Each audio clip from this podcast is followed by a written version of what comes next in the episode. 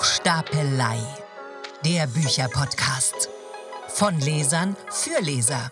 Ein neues Buch, ein Schulbuchklassiker und Bücher, die einem nicht mehr aus dem Kopf gehen. Mit euren Hosts Christina Kassala und Helge Denker.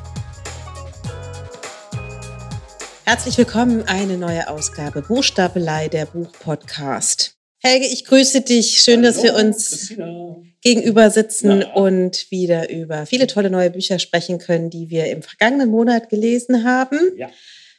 Wir haben euch diesmal mitgebracht, aus gegebenem Anlass, Bernhard Schlink, der Vorleser. Mhm. Warum haben wir uns das ausgesucht? Ging darum, dass ähm, zum einen Bernhard Schlink vielleicht ein bisschen rehabilitiert werden muss, nachdem ich ihn in einem vorangegangenen Podcast mit seinem aktuellen Buch Die Enkelin etwas verrissen habe. Und darüber hinaus hat mein Sohn aus der zehnten Klasse sozusagen dieses Buch mitbekommen mhm. mit der Ansage, es würde jetzt also als Klassengemeinschaft gelesen. Und ja. dann dachte ich, das ist doch der Aufhänger, um doch mal wieder ein doch recht wunderbares genau. Ja, ein, ein Wink mit dem Zaunfall mhm. und auch eben ein Grund, ein wunderbares Buch mal wieder für sich zu entdecken. Ja, das ist sozusagen unser Klassiker. Und als zweites Buch, als Neuerscheinung, lesen wir von Christine Bilkau nebenan. Das mhm. war ähm, auch eine Idee von uns beiden, weil ähm, ich dir, glaube ich, auch schon von ihrem Vorgängerbuch vorgeschwärmt ja. habe, Eine Liebe in Gedanken. Ja. Nun ist das ihr neuestes Werk, aber Helge, wir starten mit Bernhard Schlink, der Vorleser. Mhm. Worum geht es in dem Buch? Es ist eine etwas verzwickte Liebesgeschichte auf den ersten Blick. Ähm, die Geschichte zwischen Michael Berg und Hannah Schmitz, die durch einen Zufall sich kennenlernen und die eine Affäre sozusagen miteinander beginnen. Äh, der Michael ist deutlich jünger als sie, also Michael ist 15, wird im Buch gesagt. Hannah Schmitz ist 36. 36, 36, ja, also über 30 sagt er, 36, mhm. okay, haben wir es genau. Deutlich älter als er, ähm, wird als eine reifere Frau beschrieben, auch von ihm und so. Er ist ein Jüngling, ein Schüler, erste Liebe sozusagen, ne? also noch keine Erfahrung vorher. Die bekommt er mit der ähm, Hannah Schmitz die beiden äh, werden ein heimliches Liebespaar, das darf natürlich keiner wissen. Die Eltern, den Eltern wird es verheimlicht zu Hause. Ähm, den, den Freunden kann man es nicht vorführen. Es ist sozusagen eine Liebesgeschichte unter Ausschluss der Öffentlichkeit. Ein Ritual der beiden ist, dass sie sich, äh, dass ähm, er ihr Geschichten vorliest. Ähm, nämlich das, was in der Schule vorgenommen, was er durchnimmt, so zum Beispiel Emilia Galotti von äh, Lessing, äh, aber auch andere klassische Literatur. Tschechow. Tschechow, genau, die Dame mit dem Hühnchen kommt mehrfach vor. Mhm und ihr ein Buch nach dem anderen vorliest äh, und ähm, ja, äh, ihr das große Vergnügen bereitet, sie sehr emotional mitgeht mit den Geschichten, die die auch nicht kennt ähm, und, und äh, voll mitgeht, wenn er ihr diese Geschichten vorliest, auch so ein bisschen mit verstellter Stimme und spielt auch so ein bisschen ne, damit. Und ähm, ja, das ist sozusagen Teil der, der, der, der Liebesgeschichte, die eines Tages aber ein jähes Ende findet und ähm, er verlassen wird praktisch. Sie ver verlässt nicht nur ihn, sondern auch die Stadt, verschwindet spurlos, ohne Abschiedsbrief und er versteht überhaupt nicht, was los ist. Also es ist seine erste große Liebe, er ist total äh, verknallt und sie taucht plötzlich unter und äh, hinterlässt ihn mit tausend Fragen. Er ist super unglücklich damit, damit und ähm, findet sich aber irgendwann damit ab. Das Leben geht weiter, er studiert Jura dann später und äh, wir befinden uns dann in den 60er, späten 60er Jahren und er nimmt an einem Prozess teil, ähm, wo es um KZ-Aufseherin geht und stellt zu seinem Entsetzen fest, dass diese Hannah Schmitz auf der Anklagebank sitzt.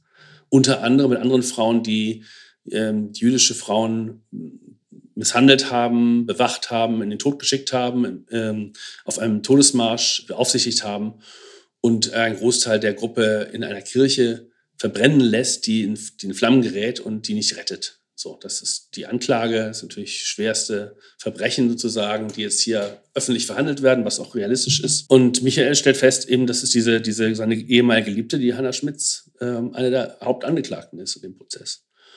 Und äh, quält sich damit sehr, ähm, muss feststellen, dass nicht nur er ihr vorgelesen hat, sondern auch ähm, Häftlinge, weibliche Häftlinge in dem Lager, was ein Außenlager von Auschwitz war und ähm, sie sozusagen diese Tradition des Vorlesens einfach mit ihm fortgesetzt hat. Und das äh, beschäftigt ihn sehr, das quält ihn sehr. Nun ähm, schieben die anderen Angeklagten der Frau die Hauptschuld zu. Ähm, sie soll ein Protokoll geschrieben und unterschrieben haben, wo drin sie diesen Mord sozusagen in der Kirche da ähm, festhält. Sie wird auch befragt und sagt, wieso? Wir haben ähm, auf die aufgepasst, wir hätten da nicht das Chaos äh, ausbrechen lassen dürfen, deswegen haben wir die auch nicht befreit und so. Also.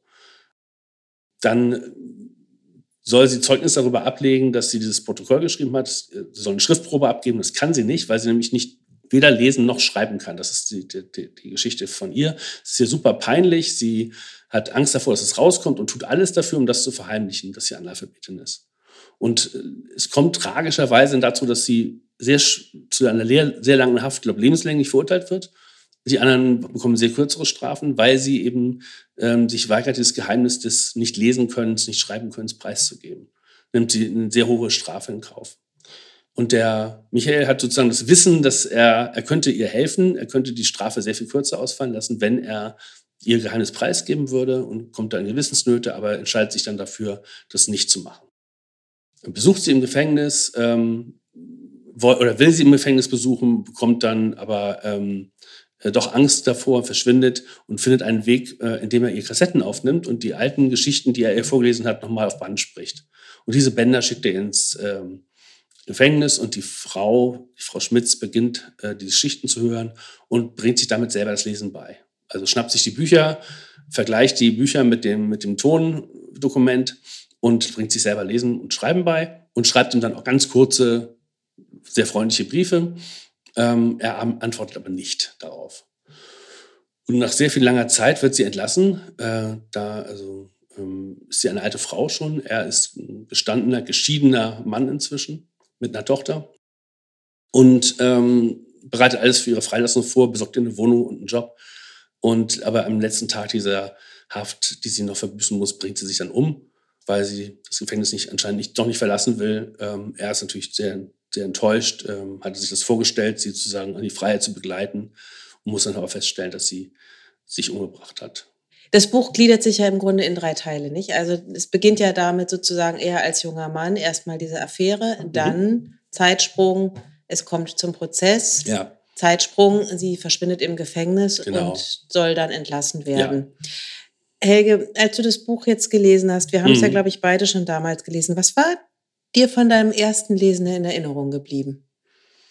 Also es ist natürlich nicht eine, eine, eine, keine Liebesgeschichte in dem Sinne, sondern steckt sehr, sehr viel drin und hinter. Und natürlich spannend die Frage, hätte, wie hätte ich gehandelt? Also mich hat das beschäftigt, ähm, dieses Wissen, mit dem der Michael da ausgestattet ist, nämlich, dass sie nicht lesen kann und nicht schreiben kann, was ihr helfen könnte im Prozess, aber die, er steht eben vor der Frage, ob er es preisgeben darf und entscheidet sich dagegen das hat mich sehr beschäftigt, ja. Das fand ich sehr interessant.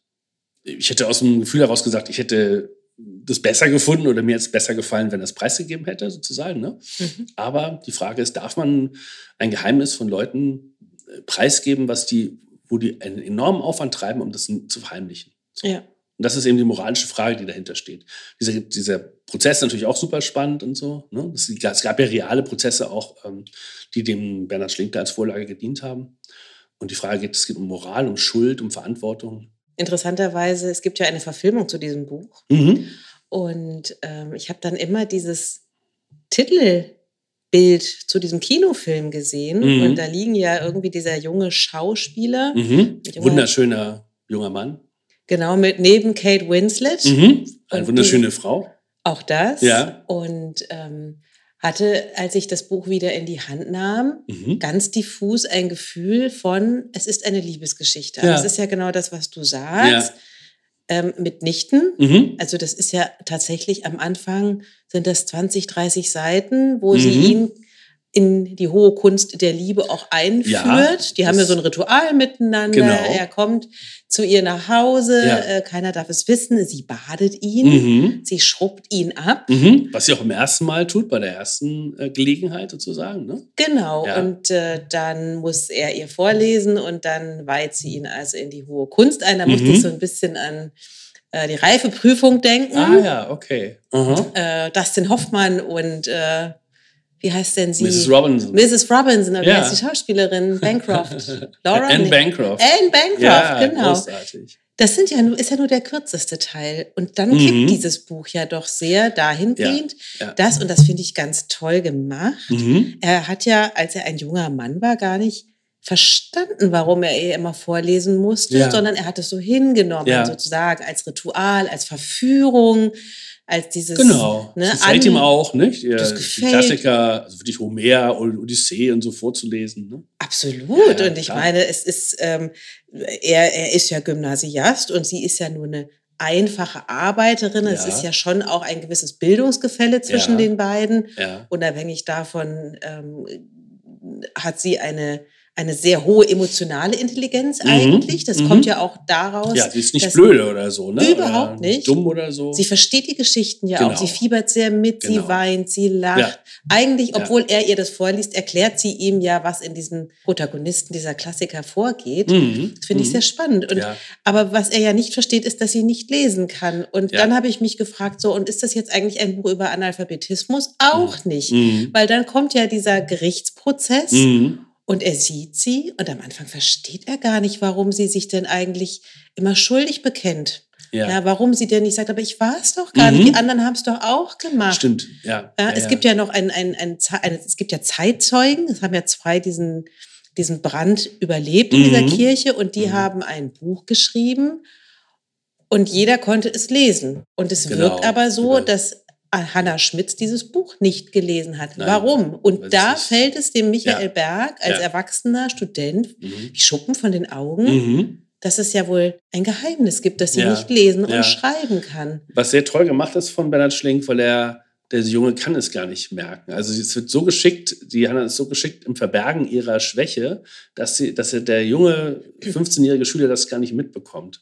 Also er, er, er kann es nicht merken. Ähm, normalerweise würde man dann sagen, naja, es ist schon ungewöhnlich, dass eine erwachsene Frau nicht lesen kann. Aber die Frau macht es so geschickt, ähm, schiebt ihm immer die Bücher zu und sagt, ach, ich möchte viel lieber, dass du mir vorliest und so. Und hat dieses, hat das eine, hat eine unheimliche Routine entwickelt, äh, Ja. dieses, diese Schwäche zu verbergen. Ja. So.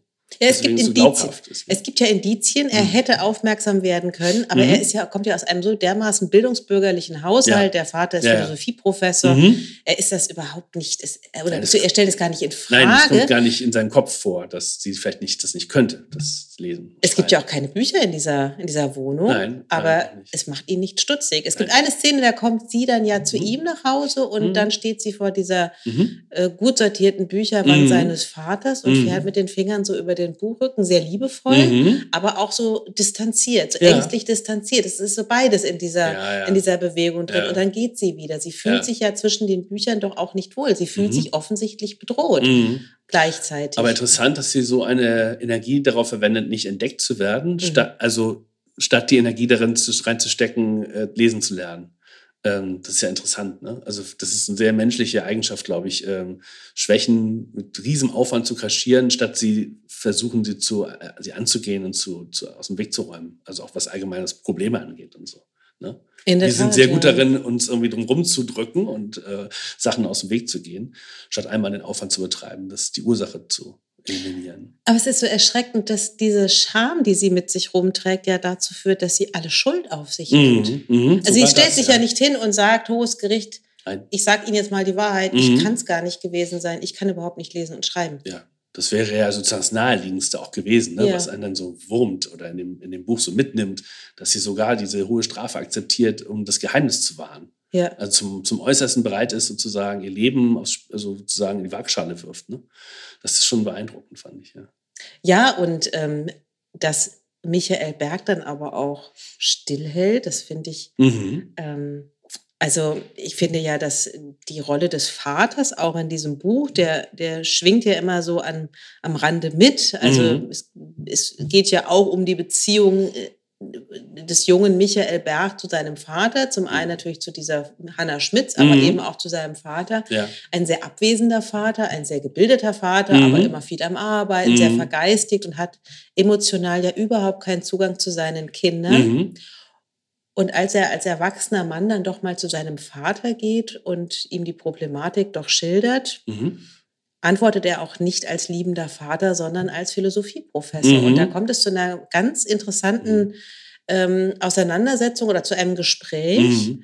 Und der Vater also wirklich ähm, sehr philosophisch klar dem, Ja. Vater, äh, dem Sohn aufdröselt, Mhm. was die, also was wahre Freiheit eines Menschen bedeutet, Ja. nämlich eben auch zu tolerieren, ja, Mhm. ein Geheimnis nicht preiszugeben, weil es liegt in der Entscheidung eines jeden Einzelnen, Ja. zu sagen, was man von sich preisgeben möchte und was nicht. Genau, das ist der, Kern der Geschichte sozusagen. Ne? Alles andere ist Rahmenhandlung drumherum, ähm, sehr kunstvoll gestrickt und so. Aber das ist genau die Frage, um die es geht. Ne? Findest du, dass das der Schlüsselmoment dieses Buches Ja. ist? Ja, absolut.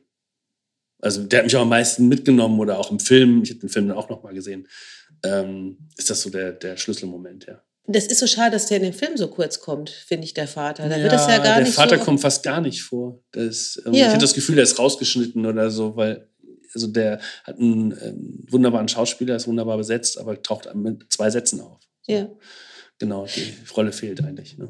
Ja, das ist wirklich ähm, Mhm. überraschend, weil in dem Film ja gar nicht rauskommt. Also der Film ist so eine Liebesgeschichte, aber dieses Buch ist ja viel, viel mehr als eine Liebesgeschichte. Mhm. Mhm. Ja, hat mich teilweise auch an Lolita erinnert. So Amour fou zwischen einem erwachsenen Mann und einer jungen Frau, Mhm. einer Schülerin. Mhm.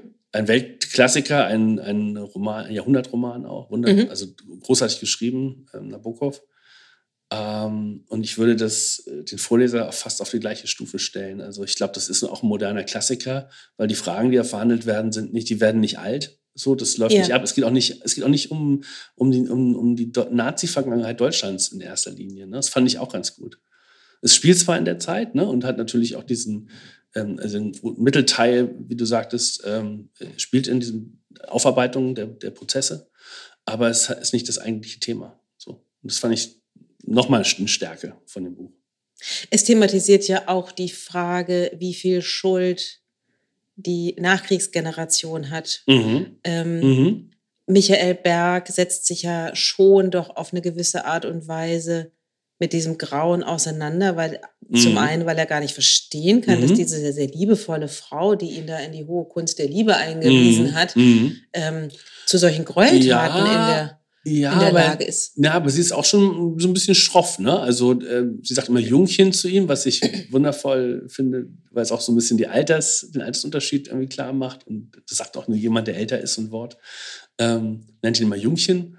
Und ähm, also das, ähm, das äh, hat mich sehr, fand ich sehr überzeugend, diesen, diesen Altersunterschied und dieses ähm, das nicht wissen können. Also ein 15-jähriger Schüler kann, kommt, kann nicht, da- kommt da nicht drauf. Auch fünf oder zehn Jahre nach dem Krieg kommt er nicht auf so eine Idee. Der ist ja völlig geschockt, als er sie nachher auf der Anklagebank sieht. Ne?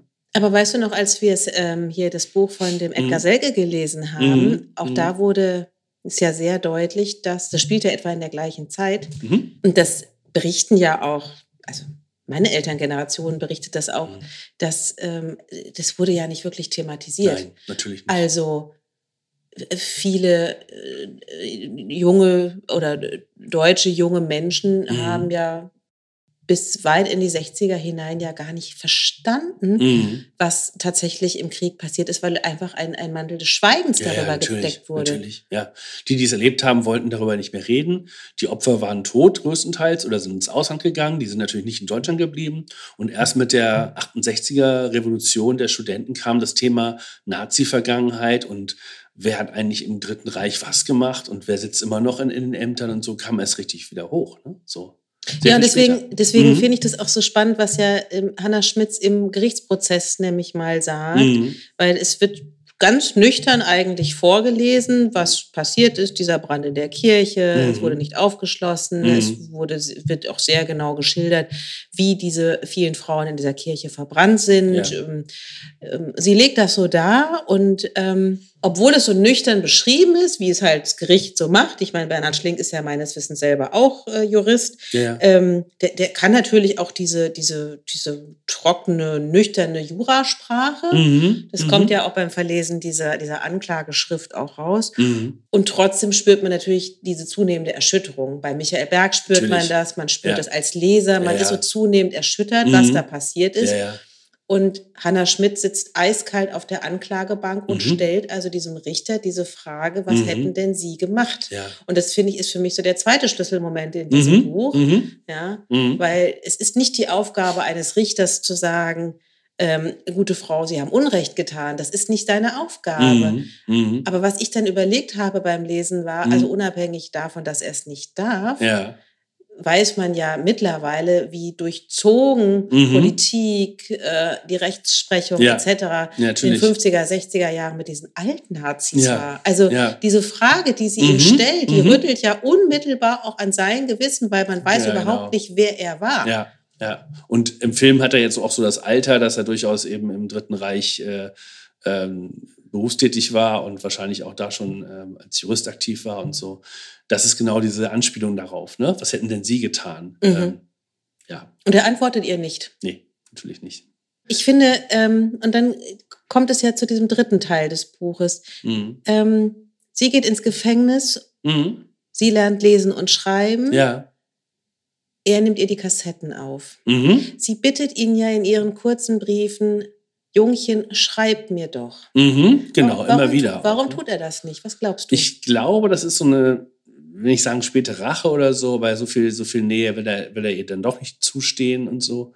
Ähm, diese Kassetten, da steht auch, ist auch keine Ansprache dabei oder er sagt nicht, äh, liebe Hanna oder so, sondern spricht einfach diese Texte ein, ohne Mhm. irgendeinen Kommentar dazu zu geben, ohne auch irgendwas dazu zu schreiben oder so. Ne? Das ist, glaube ich, seine Art, die Distanz zu, zu bewahren. Und vielleicht auch so ein bisschen seine persönliche Rache. Ich glaube, er fühlt sich auch missbraucht ähm, er fühlt sich auch, äh, also in dem, in der, als KZ-Aufseherin hat diese Frau ja Frauen dazu ähm, gezwungen, praktisch ihr vorzulesen. Also die hatten keine Wahl, die konnten sich nicht dagegen entscheiden. Ne?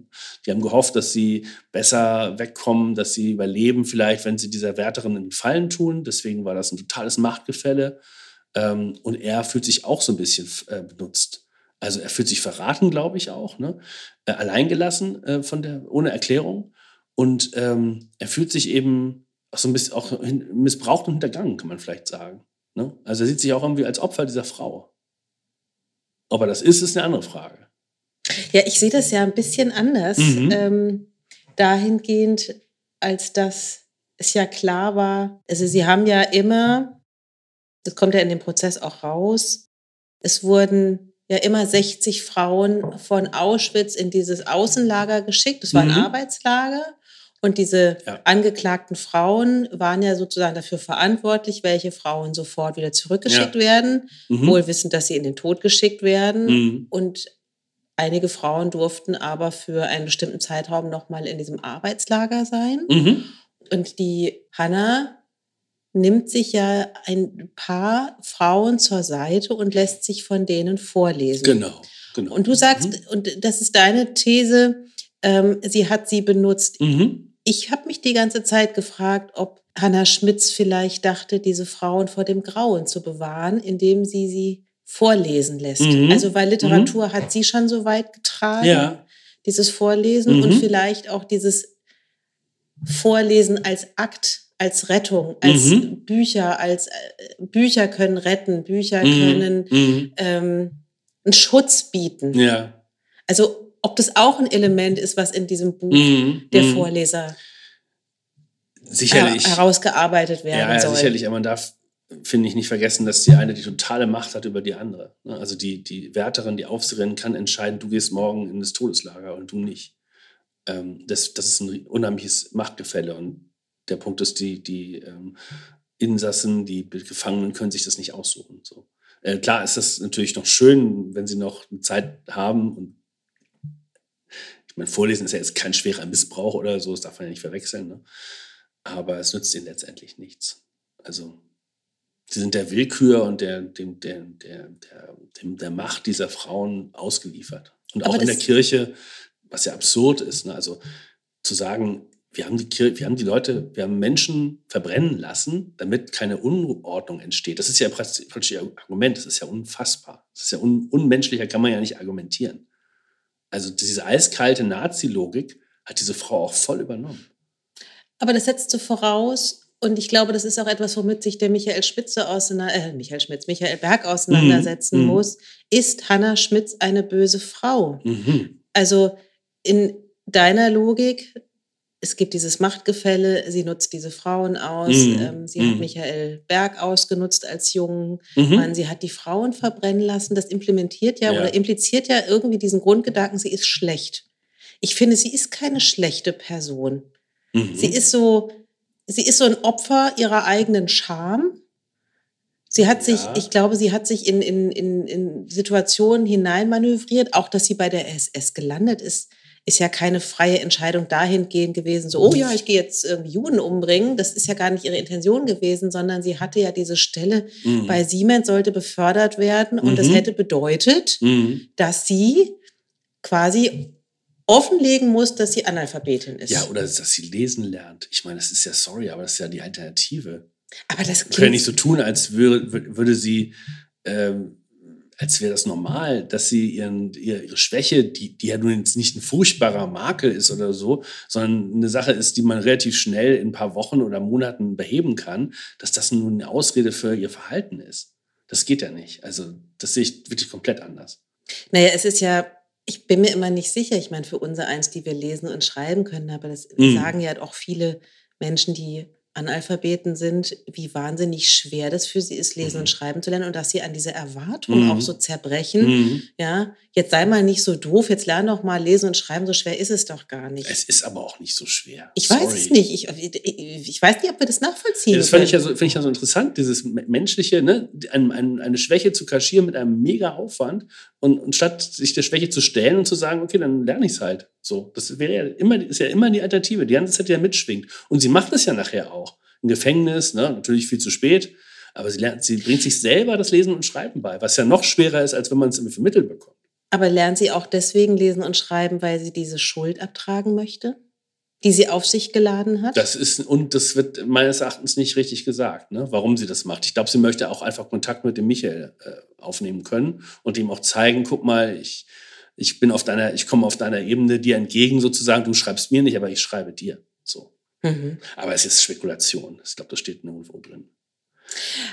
Aber das zeigt ja, dadurch, dass wir uns so uneins sind, das ist ja Mhm. kein dickes Buch, es sind ja Mhm, mit 250 Seiten, ähm, äh, wie viele Lesrichtungen dieses Buch haben kann. Ja, das macht es eben auch so stark aus. Und ich glaube, ähm, ich glaube, dass Hannah sehr viele falsche Entscheidungen in ihrem Leben getroffen hat. Ich will jetzt gar nicht moralisch jetzt die Mhm. Statue brechen, aber Ja, ich finde sie nicht aber böse. irgendwie Ja. doch ähm, jemand, der Menschen in der Kirche bei lebendigem Leid verbrennen lässt und nicht hilft, ist kein guter Mensch, würde ich sagen. Der moralisch sitzt moralisch auch zu Recht im Gefängnis. Ähm, aber es wird interessant geschildert, wie sie dazu kommt und diese, diese Person wird sehr, sehr ähm, glaubhaft und, und ähm, nachvollziehbar dargestellt. So. Mhm. Eben das nicht die personifizierte Böse, also ne, das, was, was ja bei Nazis immer so der Fall ist, Ja. man überzeichnet immer so fürchterlich Genau. und so, schreibt denn alle schlechten Eigenschaften dieser Welt zu, ähm, tut so, als wären das Außerirdische oder, oder wahnsinnig, hätten wahnsinnige Superkräfte, das waren ganz normale Leute. So, die haben auch Fehler gemacht und Schwächen gehabt und die haben auch Leute wieder freigelassen und so. Die waren auch nicht, das war auch nicht ein, ein perfekter Überwachungsstaat oder so. Aber, aber der Kern des Ganzen ist halt völlig, völlig falsch und Mhm. völlig äh, widerspricht jeder Moral. Mhm. Und das macht er in dem Buch halt super klasse an, an dieser Figur der Hannah deutlich. So. Ja, ähm, das Buch ist wahnsinnig vielschichtig. Mhm. Es stecken sehr viele Fragen drin, Mhm. sehr philosophisch, sehr ethisch. Ähm, die Auseinandersetzung mit Schuld, mit Gut und Böse. Mhm. Ja. Und das auf 250 Seiten. Und diese Frage ist nie einfach zu beantworten. Ne? Ja. Das muss man dann wirklich dazu sagen. Er macht das wirklich, äh, er hat es äh, wundervoll komponiert, ähm, dass es eben diese Antwort einem nicht leicht fällt. Ne? Deswegen kommt man da, wenn man das liest, auch zu unterschiedlichen Ergebnissen. Das ist natürlich auch toll. Ja, Mhm. also ähm, ich bin tatsächlich, war doch sehr positiv überrascht, weil ich hatte tatsächlich gar nicht mehr so, so detaillierte Erinnerungen an das Buch. Ich wusste noch, es ist ein gutes Buch gewesen. Mhm. Wie gesagt, ich hatte immer dieses Filmplakat im Kopf und Mhm. war dann jetzt doch ähm, hellauf begeistert davon, dass es eben keine Geschichte ist zwischen ältere Dame, oh, ältere Dame, die ist 36, ja, und Jüngelchen Ja. oder äh, äh, Nazi nein. gegen, äh, gegen ja alle auch- guten Deutschen, Ja, die, die jetzt geläutert sind, sondern es ist, es ist so in allem steckt immer noch so, so ein Aber, eine Frage dahinter, Ja. ein, ein, eine Grundthematik, mit der man sich als Leser sehr auseinandersetzen Das muss. ist absolut richtig und das trifft auch Lolita zu, der Skandalroman in den 50ern, natürlich viel früher erschienen. Ne? Äh, Junge, äh, jung, äh, älterer Mann verführt junges Mädchen. Das ist natürlich nur die Rahmenhandlung, da steckt sehr, sehr, sehr viel mehr drin. Mhm. So. Und das ist natürlich auch die, das Tolle an dem Vorleser. Absolut. Mhm. Würdest du sagen, dass das ein Buch für die 10. Klasse ist? Äh, nein, ich habe mich auch ein bisschen gewundert.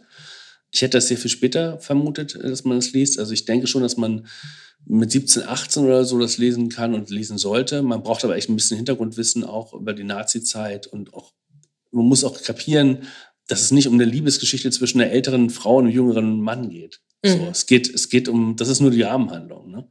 Ähm, es geht um eine Schuldfrage und es um die Frage von Verantwortung und, ähm, und Respekt auch. Ne? Ähm, Aber diese Schuldfrage, ich meine, Mhm. bis zur 10. Klasse haben die ja nun das Dritte Reich, glaube ich, schon fünfmal durchgenommen. mhm. Ähm, diese Schuldfrage, ist die noch aktuell für Schülerinnen und Schüler heutzutage?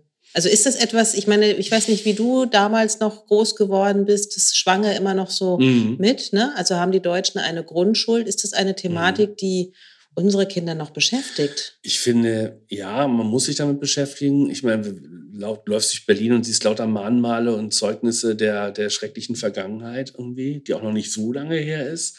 Ähm, Es ist ständig ein politisches Thema. Das, das muss man schon als Schüler mitkriegen, finde ich. Also man kann nicht in Deutschland aufwachsen, zur Schule gehen, auf, ein, auf eine Schule, weiterführende Schule gehen, ohne dass man sich damit beschäftigt hat. Ja, das meine ich gar nicht. Aber Ja. haben unsere Kinder heute noch diese Schuld? Nein, natürlich nicht. Genau, weil das ist ja Schuld etwas. ist ja nicht vererbbar. Naja, Also, aber das ist, Willen. das gibt ja durchaus ähm, Stimmen, die halt sagen, dass die Deutschen eine Grundschuld auf sich geladen hat, die von Generation zu Generation abgetragen werden muss. Und auch Okay. das, finde ich, ist ja auch ein, ein Thema, womit man sich als Eltern auch auseinandersetzen muss. Mhm. Ja, also Mhm. ich finde diese Diskussion, haben wir noch was damit zu tun, letztendlich, was unsere Großeltern, Urgroßeltern im Krieg gemacht haben? Ja. Das hat, also mich hat es schon noch beschäftigt. Mhm. Ich habe da eine Mhm. Antwort drauf gefunden. Mhm. Die Frage ist halt, gibt sie, also muss diese Frage von Schülern und Schülern heute immer noch beantwortet werden? Ja, es gibt ein wunderbares halt. Zitat eines, eines, eines Holocaust-Opfers, ich habe den Namen gerade nicht parat, aber der sagt, äh, ihr habt nicht Schuld für die Vergangenheit, aber ihr müsst dafür sorgen, dass es in Zukunft nicht normal passiert. So, und das finde ich, das ist genau Ja. der Punkt. Ja. Also wir müssen aufpassen, dass uns ist was Schreckliches passiert. Leider ist es in anderen Ländern auch mm, passiert und es gibt Antisemitismus überall auf der Welt. Ja. Oder die Tendenz, äh, Andersdenkende, Andersglaubende oder so auszuschließen und zu stigmatisieren, gibt es überall, leider überall. Es gibt auch überall Massaker und überall Genozide, aber wir Deutschen haben es halt auf die Spitze getrieben. So, wir haben es wir haben's perfektioniert, das System. Und deswegen muss man wahnsinnig aufpassen, wenn es losgeht mit Stigmatisierung, mit Ausgrenzung. Ja. Das sind die anderen und so, die gehören nicht zu uns, das sind die so und so, weil die sind nicht so wie wir. Da muss man sofort aufpassen, weil das ist genau die Richtung, in die das dann wieder losgeht. Interessanterweise, wir haben noch mal dieses Buch über den Algerienkrieg gelesen. Erinnerst du dich? Mhm. Ja, ja. Das hieß ein Heldenepos. Weißt du noch dieses rote? Anna, Anna, ein Heldenepos? Anna, ne? Anna, ja. Genau. Und in dem Zusammenhang hatte ich ja auch ein Zitat gelesen, glaube ich, auch von dieser realen Person, um die es ging. Und die Mhm. sagte ja, dass ähm, Deutschland eine fürchterliche Schuld auf sich geladen hat, Mhm. gerade durch diese tatsächlich ja perfektionierte Kriegsmaschinerie und, Mhm. und Mhm. Ausrottung und dieses Genozids und Ja. der Shoah und alles. Ähm, aber sie sagte, äh, das, was du ja gerade auch sagtest, ne? Ähm, andere Länder haben sich jetzt auch nicht mit Ruhm bekleckert, weder im Zweiten Weltkrieg noch überhaupt in ihrer Nein, was Geschichte. aber überhaupt keine Entschuldigung ist für das, was die Deutschen Überhaupt getan haben. nicht. Man Aber, und das, das fand ich interessant, dass Mhm. sie sagte, die Deutschen sind aber die einzigen, Mhm. die sich das angeguckt haben. Das stimmt. Und wir, wir sind auch, wie sage ich jetzt, ähm, wir haben das auch aufgearbeitet. In vielen Ländern gab es Diktaturen, Genau. auch in, in ähm, Spanien, in äh, Portugal gab es Diktaturen, die auch Menschen einfach wegen ihrer anders, anderen politischen Meinung umgebracht haben. Ähm, natürlich sehr viel weniger als in Deutschland. Aber die haben ihre Diktaturzeit noch nicht aufgearbeitet, Mhm. so richtig. Die haben das auch zur Seite gelegt, so wie in dem Buch, ne? Mhm. Ad acta und weiter geht's. Und wir haben uns zum Glück sehr intensiv damit beschäftigt. Mhm. Auch weil wir so, weil unsere Vorfahren so viel Schuld auf sich geladen haben, muss man sagen. Ne? Ja, absolut. Also ich bin da ganz bei dir. Ich Mhm. finde 10. Klasse ein bisschen früh. Ja, es ist, in es nicht- ist kein, es ist nicht verkehrt, das zu lesen. Nur ich denke, man, diese Tiefe, die wir jetzt Ja. gerade besprochen haben, die wird Ja. einem da fehlen. Die wird einem da entgehen in dem Alter. Das glaube ich auch. Und das ist eigentlich verschenkt Ja, ein bisschen. Also bisschen lieber zwei, drei Jahre warten und dann das äh, auch in, in der Mhm. in dieser Vielschichtigkeit auch zu begreifen. Und tatsächlich, also ich Mhm. meine, das ist ja jetzt auch schon wieder zwei, drei Wochen her, dass ich es gelesen habe. Mhm. Und trotzdem, es bewegt einen. Natürlich. Also man legt es nicht zur Ja. Seite und denkt nicht mehr drüber nach. ja, ja, das ist ja die, das äh, Wunderbare an diesem Buch, dass man es immer wieder lesen kann und äh, es einen immer wieder mitnimmt, diese Fragen auch, die gestellt werden. Ja. Ich fand es auch großartig, dass wir es gelesen haben und ich würde es auch jedem empfehlen, Ja. das zu lesen. Vielleicht nicht gerade mit 16 oder 15 ist vielleicht wirklich ein bisschen früh, Mhm. aber später. Ja, Ne? finde ich auch. Sehr schön. Gut, das war Bernhard Schlink, der Vorleser. Mhm. Ich habe es ähm, lustigerweise in einer Ausgabe, da steht es noch in D-Mark-Preisen Ja, drauf. da steht drauf 14,90 Euro. Diogenes Verlag, wahrscheinlich kostet es das jetzt in so. Euro. Ja, D-Mark, ne? 14 D-Mark 90. hab ich Genau, offensichtlich haben wir die gleiche Ausgabe. Ja, von 1999. Aber es ist nicht, es ist wunderbar nicht gealtert und Ja, ein Klassiker. moderner- ein moderner- ein moderner Klassiker. Absolut. Ja, ganz genau.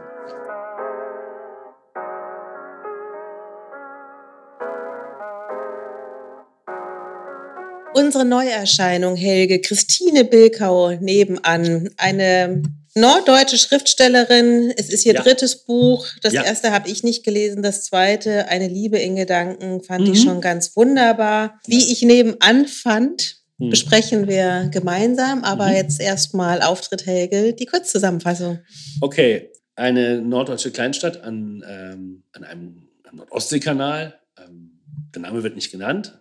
Es gibt zwei Frauen, die Nachbarn sind. Ähm, die eine ist Astrid, die ältere ist Ärztin, ähm, hat auch ein- eine Praxis und hat auch ähm, macht Hausbesuche und wird auch zu Notfällen gerufen, so lernen wir sie kennen. Ähm, die hat eine ältere ähm, Tante, die sie versorgt, die auch im selben Ort wohnt, Elsa, und ist mit Andreas verheiratet. Und diese Astrid, Astrid. ja, Ja, nicht Else, Astrid. genau, Astrid ist mit Andreas verheiratet, die Tante heißt Elsa und die wohnen alle im selben Ort. Und ihr gegenüber wohnt die Julia, relativ neu dazugekommen, hin, also hinzugezogen, würde man sagen. Die ist mit Chris verheiratet. Und ähm, diese Julia ähm, möchte unbedingt ein Kind bekommen. Das also ihr großes Thema ist, dass sie schwanger werden möchte. Es klappt aber nicht. Sie macht eine Behandlung, ähm, lässt sich Spritzen geben, ähm, betreibt einen sehr großen Aufwand, um schwanger zu werden, lässt sich eine Eizelle einsetzen. Die, äh, es klappt aber leider nicht. Also es wird immer wieder, sie versucht es immer wieder und macht sich sehr viel Gedanken darum, warum das nicht klappt, warum sie nicht schwanger wird, woran es liegen könnte und bekommt auch von der medizinischen Seite keine große Hilfe. Also ihr wird da gesagt, ja, Sie sind ein schwieriger Fall und so. Und es wird dann so, ähm, so als gegeben hinges- hingestellt, dass sie kein Kind bekommen kann. Und das ähm, Ganze beschäftigt sie sehr und sie beschäftigt sich sehr intensiv mit Frauen, die Kinder haben oder sieht ständig Schwangere, sieht Mütter, sieht auf Instagram Leute, die ihre glücklichen, gestellten Familienfotos posten, äh, damit Geld verdienen ähm, und, und quält sich damit richtig, dass, dass sie das ständig vor Augen hat, dieses Thema. Also es ist nicht nur so, dass sie das, dass sie das Sch- Schwanger, dass dieses Schwangerwerden nicht klappt, sondern sie sieht auch noch diese heile Welt, die da vorgespiegelt wird. Ähm, diese glücklichen Kinder, glückliche Familien, ähm, Yoga für Schwangere, Massagen für Schwangere. Sie sieht eigentlich nur noch Kinder und schwangere Frauen. So. Und fragt sich immer nur, warum klappt es bei mir nicht? Das treibt sie sehr um. Sie ist, Töpfer, ist Töpferin, Keramikerin heißt das, glaube ich. Ne? Mhm. und hat einen Laden aufgemacht, will aber eigentlich gar nicht, dass da Leute reinkommen, sondern sie verkauft ihre Sachen über online.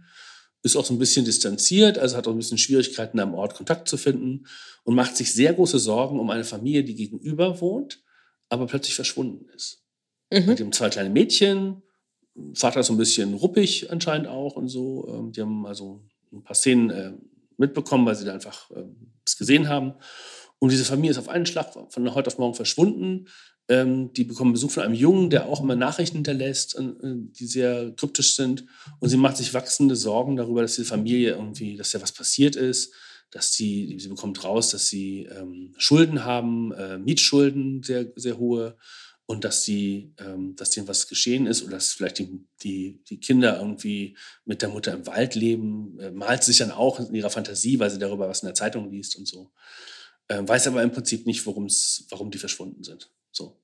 Mhm. Und ähm, bricht letztendlich so auch in das Haus ein, um nachzugucken, was da los ist, obwohl sie schon alles eigentlich vom Fenster aus sehr gut sehen kann, was da äh, nicht passiert. Das Haus ist unberührt.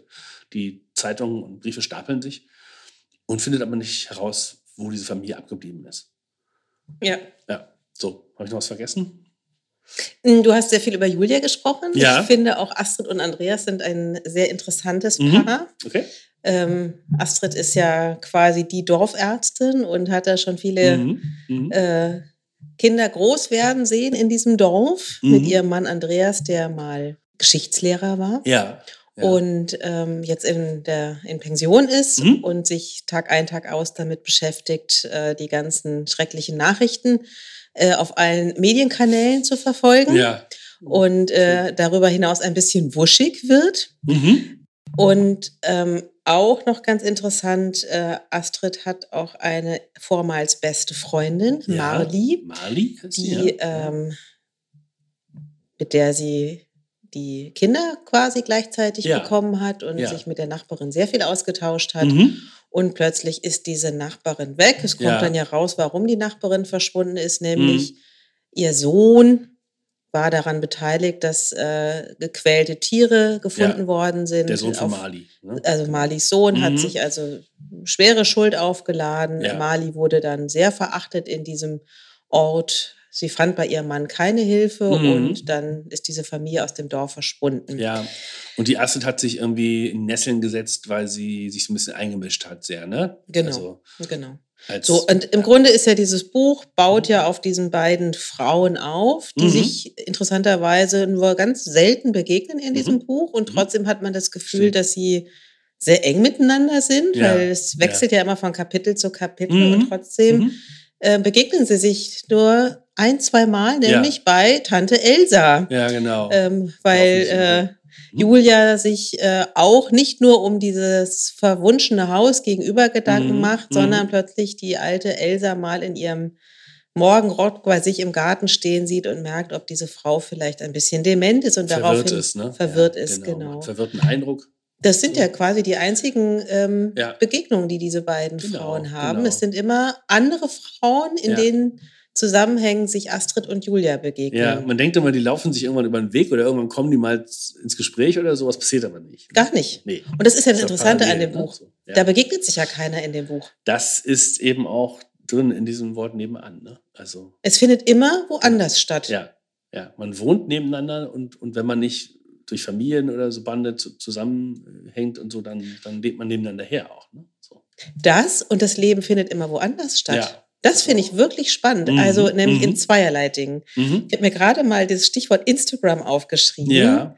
Mhm. Ähm, Julia macht ja den ganzen Tag nichts anderes in Mhm. ihrer Verzweiflung, weil sie nicht schwanger wird, dass Mhm. sie diese heile Welt Instagram-Bilder ja. und Mama-Blogs liest. Mhm. Das Interessante ist, ich weiß nicht, wie es dir damals ging, als ihr eure Tochter erwartetet, aber Mhm. ich habe ja in der Zeit, als ich mit meinen äh, Söhnen jeweils schwanger war, immer nur Mhm. dicke Bäuche, Kinderwagen Mhm. und äh, kleine Kinder gesehen. Mhm. Und ich glaube, so geht's der Julia auch. Sie nimmt ja nur noch diese Mama-Welt wahr. Sie gehört da nicht dazu. Ja. Die Mama-Welt findet woanders statt. Okay. Also ich glaube, als wir schwanger waren, gab es Instagram schon, aber es war noch nicht so ein großes Ding. Also es gab noch keine Geschäftsmodelle dafür oder so. Es gab keine Mama-Blogger, was ich mir dann irgendwann später mal angeguckt habe. Ne? Also Mütter, die ihre Kinder in die Kamera halten, ähm, dann irgendwelche Produkte anpreisen. Ähm, das ist ein Geschäftsmodell. Ne? Und äh, dann kann man das direkt bestellen, wenn man draufklickt auf das Kinderfoto und so. Die Bilder sind teilweise auch sehr inszeniert sehr schön ins Licht gerückt, sozusagen, die Kinderchen immer äh, voll mit Gesicht äh, zu erkennen und so in vielen Lebenssituationen, wo ich sehr, wo, mir sehr echt die Haare zu Berge stehen. Ich habe meine Tochter nie äh, irgendwo online, äh, die- also du siehst kein Foto von ihr als Kind oder so. Mhm. Was ich das, ich möchte das nicht. Mhm. Äh, ich weiß, was Facebook, also du überträgst Facebook zum Beispiel oder Instagram alle Rechte an den Fotos, die können Ja. machen, was sie wollen. Das Ja. will kein Mensch mit seinen Kinderfotos und ich bin sehr ich sehe das sehr kritisch, dieses, ähm, dieses äh, Instagramisieren seiner, seiner Kindheit oder seiner, der, der, der Familie. Auch was, der, der Privatheit, ne? Ja, das geht was, ja was über, Bilkau auch eben damit anspricht. Ne? Dieses Geschäftsmodell der Mütter. Und äh, es können sich natürlich auch bestimmte Mütter so etwas leisten, äh, sowas zu machen. Es ist ja eine pure Inszenierung. also ich meine, jeder, der doch. Es ist wie ein, Werbe, es ist wie ein Werbeplakat. So, so ehrlich ist, so unehrlich ist das, ne, ja. was man da sieht. Ja. Und ich habe mich immer gefragt, wenn ich mir solche Mama-Blogs angeguckt habe, irgendwie, warum lese ich es? Warum soll ich das lesen? Also, dass die Frauen das machen, um Geld zu verdienen und so, verstehe ich. Aber warum zum Teufel soll ich das als Leser mir anhören oder angucken? Ich habe es nicht verstanden du, du findest keine Informationen, die du nicht irgendwo anders seriöser, besser aufbereitet findest oder so. Na, das Ambivalente daran ist ja, man schaut sich diese heile Welt, ja. Mama-Blogs, Instagram-Fotos an. Mhm. Und denkt ja doch, gerade wenn man selber in dieser Überforderung mit kleinen Kindern steckt, mhm. warum klappt das bei den anderen so wahnsinnig gut? Wohl wissend, dass das total inszeniert ist. Ja, ja, ja also dass man eigentlich durchschaut man das ja intellektuell ja. und weiß natürlich ganz genau, dass wenn irgendwie man mit seinem Kind einen wunderschönen Kuchen backt, dass mm. der im mhm. Leben nicht so aussieht, ja, mm. wie am Schluss irgendwie bei diesen Mama-Blogs und dass die natürlich Kinder natürlich in ihrer teuren ja. Petit Bateau äh, Klamotte total blütenrein mhm. weiß, ist kein Fleck irgendwie oder ja. dass sogar der vielleicht der, der Kirschfleck irgendwie mhm. sogar noch mhm. inszeniert ist, damit mhm. man sieht, oh, guckst dir an, ja, ja, meine meine Kinder haben mir so toll geholfen. Das ist der, der Glanz der Oberfläche, ne, der einen so fasziniert auch, ne? Ja. Also ich, ich kenne auch ein paar Leute, die Instagram benutzen oder die so Sachen posten. Ich weiß auch, wie die morgens aussehen und das ist natürlich eine Inszenierung, also das ist inszeniert wie ein Modefoto. Ja. Also es ist ein mega Aufwand dahinter, auch mit Make-up und Kamera und Licht und Filtern und so, hast du nicht gesehen, da steckt sehr viel Arbeit drin. Ja. Und es sieht immer so aus wie Schnappschuss und so, bei uns in unserer Küche. A bad und so. hair day. Ja, und die sehen natürlich immer noch viel zu perfekt aus. Also das würde ich mir als letztes angucken, glaube ich, wenn ich versuchen würde, schwanger zu werden. Also das ist so, du machst eine Abnehmkur und guckst dir Sahnetorten an, glaube ich. Also das ist, glaube ich, so ein Schritt ins Unglück, äh, die diese Frau da auch gerade vollzieht. Aber das oder? ist ja ein gutes Beispiel. Wenn du eine hm. Diät machst, dann guckst du dir doch gerade diese Torten an, Was? immer mit diesem Ding. Nein, Nein. verrückt. Immer mit diesem Ding, ich, wenn ich dann auch erst mal 30 Kilo so, leichter dann ich Torte. Dann esse ich diese Torte und Nein. deswegen mache ich den Abnehmkur und so ist es doch bei ihr auch so ein bisschen, diese Faszination. Wenn ich ja. erst mal ein Kind habe, diese mhm. völlige mhm. Fixierung mhm. auf dieses wenn ich erstmal ein Kind habe, damit ja. verbindet sie ja ihr Lebensglück schlechthin. Ihr mhm. Leben findet nicht statt, mhm. solange sie kein Kind hat. Ja. Stattdessen kapriziert sie sich auf die Instagram-Mamas oder diese Mutter, die ihr gegenüber lebt, mhm. die sich ihr entzieht, weil sie einfach nicht da ist. Ja, ja, ja, genau. Und die andere Medienkritik, die da nämlich auch in dem Buch drin steckt, ich bin mir gar nicht sicher, ob Christine Bilkau das unbedingt so angelegt hat, mhm. aber der Chris, ja, äh nicht der Chris, der Mann von der Astrid, der Andreas, ja. der wird ja auch völlig wuschig dadurch, mhm. dass er den ganzen Tag Tagesschau.de liest, Fokus, Spiegel, was nicht alles. Er ja. sagt das ja selber irgendwann auch, ich krieg schlechte Laune. Ja weil ich A, nichts mehr mache mhm. und mich nur noch davon runterziehen lasse, weil das, das spielt etwa zu der Zeit, ne, ja, als, als, Trump gewählt wird, ja, ja, der sich davon auch total runterziehen lässt. Natürlich, also, natürlich. Ich bin mir gar nicht sicher, ob äh, die Schriftstellerin das tatsächlich als, als Medienkritik Doch, angelegt hat. Absolut. Bei, bei Instagram bin ich mir absolut sicher, weil es auch sehr oft auftaucht und so. Und bei ihm, es klingt sehr plausibel, finde ich. Und eine andere, ein anderer aktueller Aspekt spielt auch noch eine Rolle. Der Chris, der Mann von der Julia, ist Biologe und entdeckt einen einem äh, Plastikmüll an der, an der Küste irgendwie. Ne? Mhm. Und ähm, dokumentiert das und bekommt nachher letztendlich sogar einen besseren Job oder mehr Geld, weil er diese Umweltverschmutzung da entdeckt hat. So. Aber ist das was Schlechtes? Ich meine, du kannst ja Social Media auch nutzen, quasi, um auf ja, Missstände aufmerksam zu machen. Ja, aber also er dann, nutzt das ja positiv. Aber in dem im Buch guckt sich Julia den ganzen Tag diese Instagram-Muttis mhm. an und sagt doch mal die Namen von denen. Ich weiß gar nicht, ob es die wirklich gibt. Wahrscheinlich hat sie sich die ausgedacht. Ne? Aber es gibt solche Instagram-Accounts, die nur glückliche Familie vorspiegeln und dann kannst du mhm. draufklicken und die niedliche Strickdecke für 39,90 auch noch stellen und so. Ja, ja. Das ist das Geschäftsmodell und das ist halt so, finde ich, sorry, auch so widerlich daran. Du, du vermarktest im Prinzip deine Kinder und du vermarktest ein, ein Spiegel, ein Zerrbild einer glücklichen Kindheit. Ja. Deine Kinder werden nicht gefragt, wenn die 18 sind und so. Ja. Wenn die, also werden die denen hoffentlich was erzählen, ja, das Interessante was sie in ist, ihrer Kindheit gemacht haben. Das Interessante ist ja, dass diese Mama-Blogs ja immer dann aufhören, spätestens wenn die Kinder irgendwie dann eben nicht mehr so süß sind und Petit Bateau eben nicht Letzter mehr Eintrag. passt. Meine Tochter ist jetzt auch bei Instagram. Ja, ganz genau. Schlagartig auf, oder? Dann hört es auf, weil das Inszenieren nicht mehr funktioniert, weil sich Kinder dem entziehen. Sie Nein, wollen das ja ist nicht. Auch rechtlich eine Grauzone. Ich bin mal gespannt, wann die ersten Kinder gegen ihre Eltern klagen, dass sie ihre Oh. Fotos benutzt haben. Mhm. Das würde Mhm. mich auch mal. Also das Ganze ist sowieso eine Grauzone, dieses ganze Geschäftsmodell. Sorry, der Instagrammer, jetzt hole ich vielleicht zu weit aus, aber es ist alles ein sehr, sehr großer Graubereich. Das sind Anzeigen, du bekommst ja im Prinzip Geld dafür, dass du Produkte bewirbst und die in Szene setzt und so. Das wird aber nicht offiziell gesagt, sondern du sagst, ich habe diese niedliche Decke hier auf Instagram habe ich entdeckt und so. Und ja, Mhm. du hast gar nichts entdeckt, du hast, die, du hast einen Werbevertrag mit denen. Ja, ja. Und das machst, versuchst alles, um das heimlich äh, zu verheimlichen. So. Ja. Das ist ja kein Geschäftsmodell, was funktioniert über längere Zeit. Ne? So. Aber das zeigt ja nur das Übel im Grunde, dass Ja. Julia ist ja da im Grunde die Reinform, aber sie lebt ja nicht ihr Leben zu Hause, sondern sie lebt ihr Leben auf Instagram, sie lebt ihr erträumtes Leben. Mhm. Ganz krasse Szene fand ich und auch da ist Christine Bilkhaus sehr entlarvend auf ihre unheimlich Mhm. Spröde Art, wie sie so schreibt.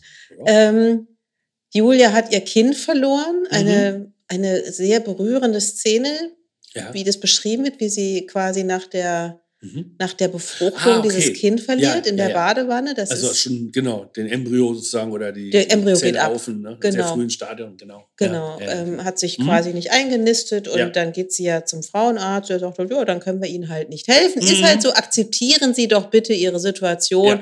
Klappt halt nicht, Pech gehabt.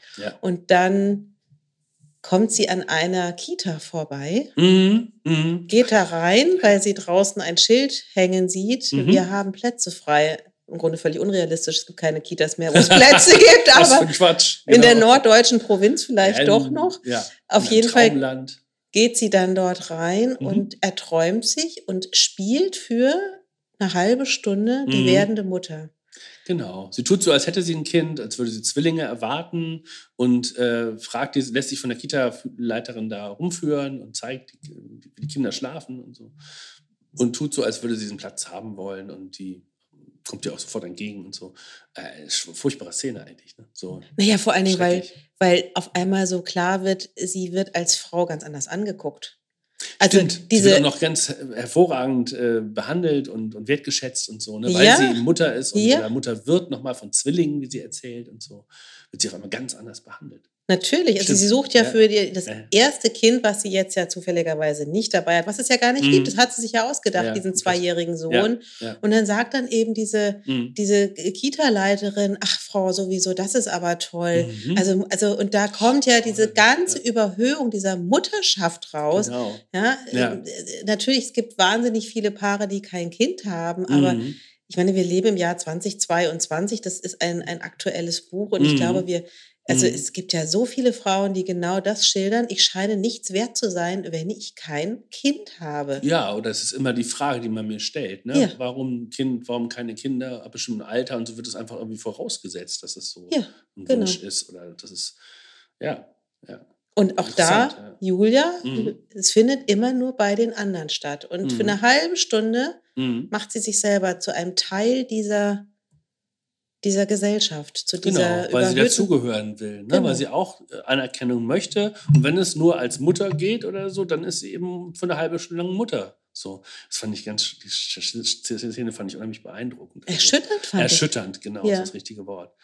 Ähm, wie sie sich auch selber dabei zuguckt, wie, die ganz, wie sie ganz routiniert von ihren Kindern erzählt. Ne? Mhm. Und da also sich also was zurecht lügt, damit sie einmal diese Mutterschaft eben auch, zumindest das Gefühl bekommt, dieser Wertschätzung, Ja. Mutter zu sein. Ja, genau. Ja, ist stark. Und auch bei Astrid geht es ja sehr um Wertschätzung. Sie, Mhm. ähm, um jetzt nochmal auf dieses andere äh, Mhm. Pärchen zu kommen, die in diesem, oder um die, auf die andere Frau, die einen ganz großen Stellenwert in diesem Buch einnimmt, ist ja eben auch die Astrid, Mhm. die äh, ja auch um die Anerkennung ihres Mannes auf eine gewisse Art und Weise Mhm. kämpft. Ja, Mhm. also äh, sie ist ja noch eine sehr aktive Frau. Er verschlunzt da irgendwie hinter seinen Social Media Kanälen. Mhm. Und sie ist als Ärztin ja nach wie vor gefragt, ist die einzige Ärztin am, am Ort. Mhm. Und obwohl sie eine solche Anerkennung erfährt, ist ihr einziges Bestreben, ne, zwei Bestreben hat sie. Mhm. Zum einen kriegt sie Drohbriefe in die Ja, Praxis. Ja, stimmt. Das erschüttert sie wahnsinnig, Ja. weil sie merkt, ähm, sie ist doch wohl offensichtlich, wird sie kritisiert. Damit Mhm. kann sie irgendwie gar nicht umgehen, weil sie sich gar nicht erklären kann, von wem diese ja. Briefe sind. Das Ja. bringt sie in eine tiefe Verunsicherung. Genau. Und was sie auch sehr verunsichert hat, ist, dass ihre beste Freundin Mali sich von so, sich so von ihr hat abgewendet. Ja. Das kann sie sich überhaupt nicht erklären. Also. Astrid ist Mitte 60, Mhm. ja, eigentlich eine Mhm. gestandene Ja. Frau und es braucht nicht viel. Genau. Ja. Ja. und sie ist also völlig Genau. erschüttert in, ihrer, in Ja. ihren Grundfesten. Ja, zumal das noch nicht mal Drohbriefe sind, sondern es sind nur so Kritiken, anonyme Nachrichten, acht Stück, glaube ich, bekommt sie. Mhm. Sie weiß nicht genau woher, also, aber es ist noch nicht mal Drohung drin. Sie geht auch zur Polizei und die sagt, wir können eigentlich gar nichts machen, weil das, was da drin steht, ist nicht strafbar. Ja. Also wird jetzt nicht einem Mord angedroht oder irgendwie, Mhm. sondern einfach nur, sie wird als Frau oder als Ärztin auch kritisiert. Ne? Ja, Von genau. irgendjemand. So. genau. Und sie kann sich überhaupt nicht erklären, woran das liegt und wird immer unsicherer. Genau. Ja, und sie verdächtigt dann irgendwann jeden. Mhm. Ja, der Mhm. muss es sein. Ja, Oder ist es vielleicht doch der? Ja, ja, ja, Also das Leben Sehr findet woanders statt. Genau. Und letztendlich aber über diese Briefe kommt, bekommt sie wieder Kontakt zu Mali. Ne? Das stimmt. Ist ganz nett beschrieben. So. Die haben einen gemeinsamen Ort, wo sie als, früher als, Als junge Freundin Frauen. immer zusammen abgehangen haben, in so einer kleinen Hütte. Und da versteckt sie einen von diesen Briefen, legt der anderen Zigaretten hin, die sie immer zusammen geraucht haben. Und dann meldet sie, kommen die wieder ins, ins Gespräch. Ne? Mhm. Ja. Ja, aber diese Sehnsucht, ähm, ja, das ist, das ist eigentlich, es wird schön aufgelöst, finde ich Mhm, auch. mhm. Ähm, insbesondere, weil ja drei Viertel des Buches sich Astrid ja den Kopf zermartert, wie sie wieder Kontakt zu ihrer allerbesten Freundin finden kann. Mhm, mhm. Und ähm, hat ja ganz, ganz stark das Gefühl, Mali will alle Menschen um sich rum haben, Mhm. nur mich nicht. Mhm.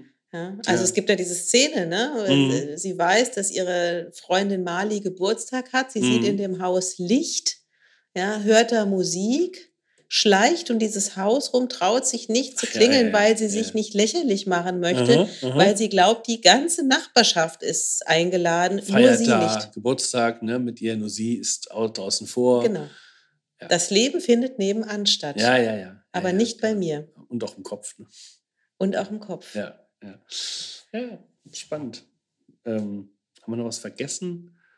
Auch, ähm, nee, haben wir, glaube ich, nicht. Nee, also die Elsa taucht natürlich auch noch auf, ihre Tante, die älter ist und dem schon also Ansätze anscheinend von Demenz zeigt. Ne? Die irgendwann mal sagt, ich habe jemand im Garten vergraben und man weiß nicht, ob das stimmt Ja, oder ob sie sich das gerade ausgedacht hat. ne, das ist ja das, so Inter- Halbschlaf, nicht? So, so. das ist ja das Interessante an dem Buch. Mhm. Viele äh, Themen werden ja gar nicht aufgelöst. Nee. Das ist ja, glaube ich, auch deine große Kritik. Ne?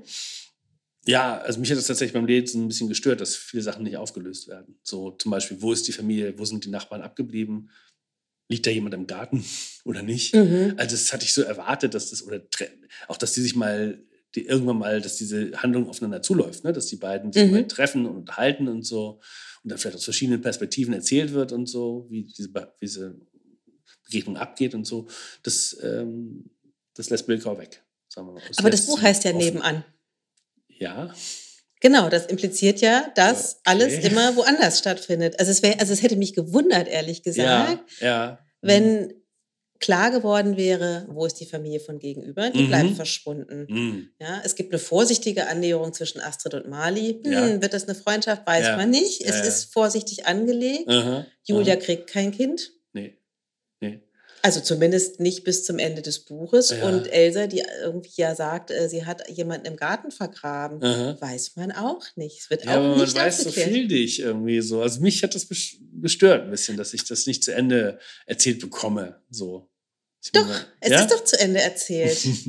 Also ich finde schon. Nein. Also so wie das Buch angelegt ist, hätte jedes andere Ende doch überhaupt nicht zum Titel gepasst. Findest du? Ja.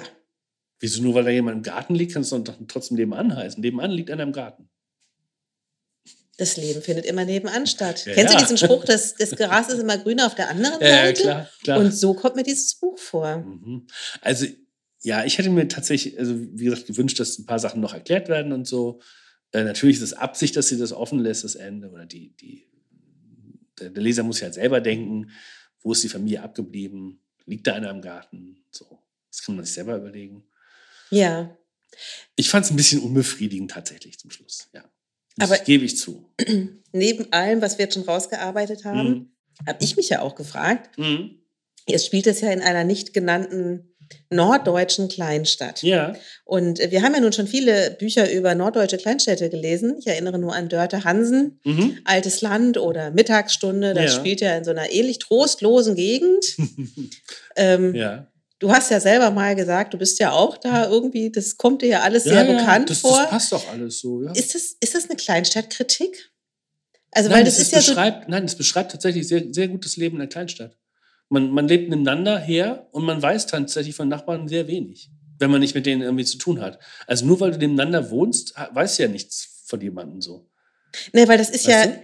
Also weil Julia und Chris ziehen ja genau deswegen raus, weil sie ja, Ja. glauben, da gründen wir die Familie, da haben wir Mhm. das Häuschen im Grün, Klar. da finden wir du also schön Anschluss, weil das sind ja so kleine Ja, Ortschaften. eher nicht. Es erfüllt sich alles nicht. Nein, nein, das ist natürlich eine falsche Vorstellung, die man hat. Ähm, als Außenstehender, ich weiß nicht, ob es in anderen Regionen Deutschlands anders ist oder so, aber du kriegst sehr schwer Kontakt, in, in, wenn du in, neu in der Gegend bist.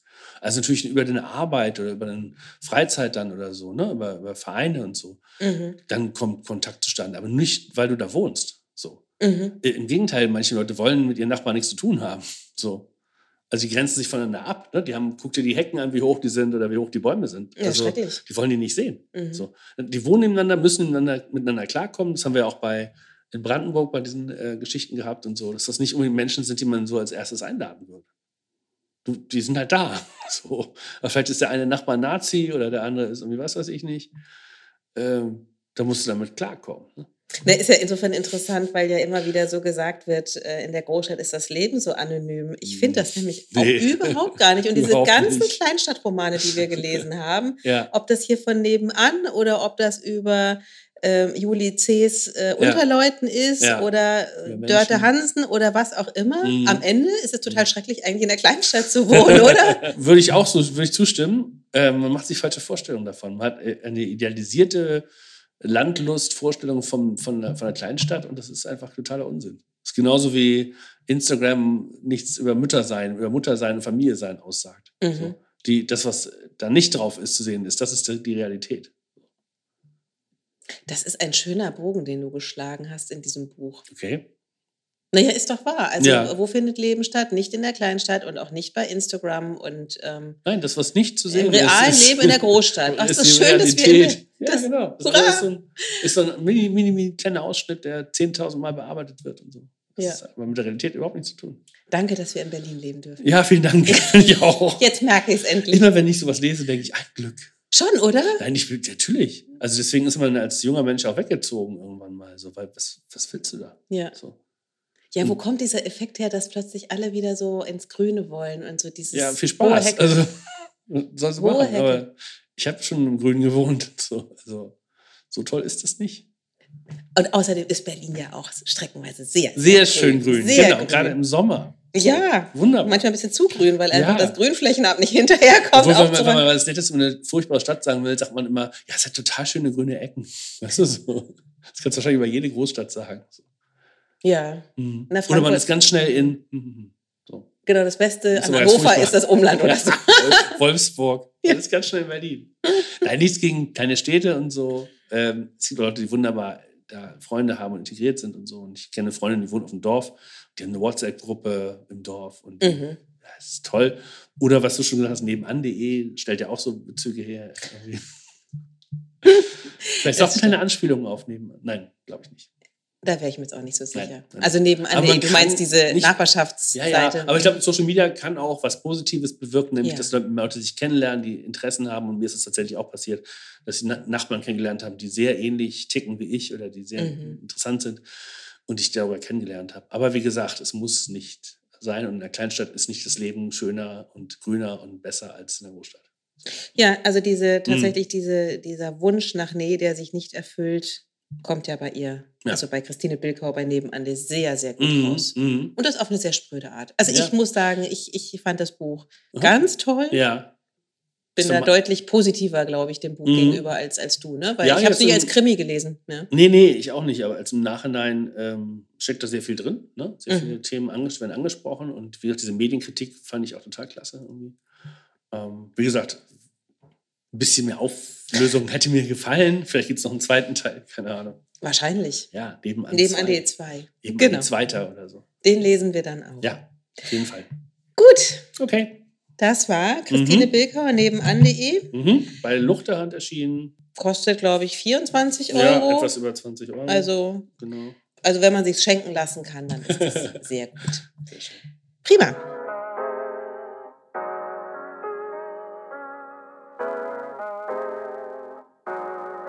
Die liebgewordene Rubrik mhm. Bücher, die uns im Kopf geblieben sind. Ja. Helge, du hast ähm, ein sehr aktuelles Buch mitgebracht. Mhm, mhm.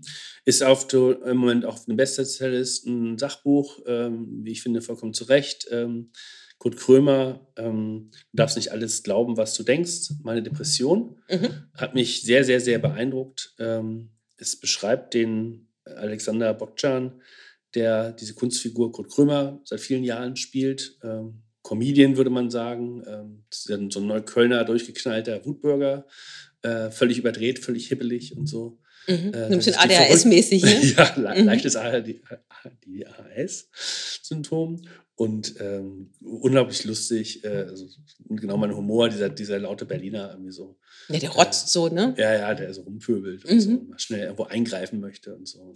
Und von einer Peinlichkeit in die andere kommt. Äh, groß, großartig. Ähm, der Alexander Bokcan, der das, äh, diese Figur spielt, er leidet aber seit vielen Jahren ähm, unter Depressionen und macht das in diesem Buch öffentlich und ähm, hat das zuvor in seiner Sendung auch thematisiert. Jay Krömer, da hat er mit Thorsten Sträter darüber gesprochen, wie, wie depressiv er wurde und wie immer depressiver, es immer schlimmer wird, seine Krankheit. Und er zum Schluss nicht mal mehr einkaufen gehen konnte, weil er total am Rad dreht und sich dann letztendlich auch behandeln lässt. Und das beschreibt er, diese Therapie auch sehr, sehr ehrlich und sehr, sehr offen in diesem Buch. Und äh, ich habe das mit totalem Staunen und, und, und äh, auch Bewunderung gelesen, wie jemand, der so in der Öffentlichkeit steht, sich so nackt macht und sich so hinstellt, wie er ist. Also er, ist ja auch, er ist ja auch nackt auf dem Er ist nackt auf dem Cover, mhm. tatsächlich mhm. passt das unheimlich gut. Ähm, er hat sich natürlich schon geoutet in der Sendung, es haben natürlich unheimlich viele Leute gesehen, haben ihm Mails geschrieben und kontaktiert und gefragt und erzählt, dass sie auch depressiv sind, ob sie ob er ihnen helfen könnte, kann er natürlich nicht. Er ist ja kein Mediziner, kein Arzt, kein Psychologe. Aber er hat ein Buch geschrieben darüber, über seine Krankheit und seinen Weg. Und ich glaube, dass das vielen Leuten helfen kann. Und dass dieses Thema, also dass, dass er es schafft mit diesem Buch, ähm, dieses Thema Depression mal in die, ins Licht zu zerren, wo es nämlich hingehört. Das ist ja das wahrlich Erschütternde. Ich meine, ja. Depressionen sind ja eine Volkskrankheit ja. und ein Buch über Depressionen landet dermaßen von mhm. 0 auf 1 in den Bestsellerlisten. Ja, das zeigt, wie wichtig das ja. Thema ist. Ja. Es gab sicherlich auch schon vorher Bücher über Depressionen, äh, bestimmt auch noch, auch noch andere und, und, und auch erfolgreiche. Aber dies ist halt so schonungslos und ehrlich wie möglich. Mhm. Dass man das teilweise das Gefühl hat, man liest in seinem Tagebuch so. Mhm. Und der kommt dabei, also natürlich nicht da gut, gut bei weg. Man sieht einen verzweifelten Menschen, der, der an seiner Krankheit wirklich sehr, sehr leidet und auch jahrelang nicht weiß, was er hat. Also bis er halt diese Diagnose bekommt, vergehen schon mal 20 Jahre und die Krankheit wird immer schlimmer. Ja, er rennt und, ja von Arzt zu Arzt ja, ne, mit und, ganz vielen Symptomen. Ja. Und letztendlich ist er nicht froh darüber, dass er endlich die Diagnose bekommt und endlich weiß, was er hat. Von der Hals-Nasen-Ohrenärztin, glaube ich. Ne? Also ja. ganz absurd. Es ist jetzt ja. nicht irgendwie, dass er da bei einem Spezialisten sitzt, der halt sagt, so, Herr Bogdan, Sie haben jetzt äh, Depressionen, sondern... Und er ist, mhm. sorry, er ist privat versichert, er wird auch nicht die schlechtesten Ärzte aufgesucht haben. Ähm, und trotzdem kriegt er diese Diagnose, die, diese Diagnose nicht, mhm. sehr spät. Ne? Und das ist so super beeindruckend, wie er dann damit umgeht und wie ehrlich er ist. Und das beschreibt auch als alleinerziehender Vater, mhm. ähm, dass er eine Beziehung nicht aufrechterhalten kann, weil seine Krankheit einfach alles verhindert, was schön ist. Also alles seine, seine positiven Emotionen, das kann, kann man sich so vorstellen, als wenn man nie Freude empfindet, nie glücklich ist oder so. Das muss furchtbar sein. Und wenn man das liest, dann äh, muss man schon ein paar Mal schlucken. So. Ja. Also toll, tolles Buch. Ich habe selber mit Depressionen, ähm, ich kenne Leute, die depressiv sind, ähm, die, das, die damit umgehen. Und ähm, ich würde es aber auch jedem empfehlen zu lesen, der's, der's, der die Krankheit nicht hat.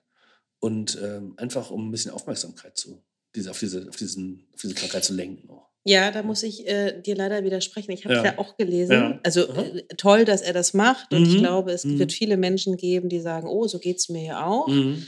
Ähm, die da vielleicht eine gewisse Sensibilität durch dieses Buch erleben, ähm, sich selber zu hinterfragen oder wirklich mal zum Spezialisten zu gehen. Mhm. Das Einzige, was ich wirklich ähm, nicht gut finde, mhm. nachdem er so lange an Depressionen leidet, der beschreibt dann ja auch sehr eindrücklich, wie groß seine Angst ist, in die Klinik zu gehen. Er hat dann, mhm. mhm. kriegt mitten in der Corona-Zeit, mhm. überraschenderweise, wo mhm. also ganz viele Menschen ja mit psychischen Problemen zu kämpfen haben, ja, ja, bekommt er dann einen Platz mhm. und äh, ist dann acht Wochen in der Klinik. Mhm.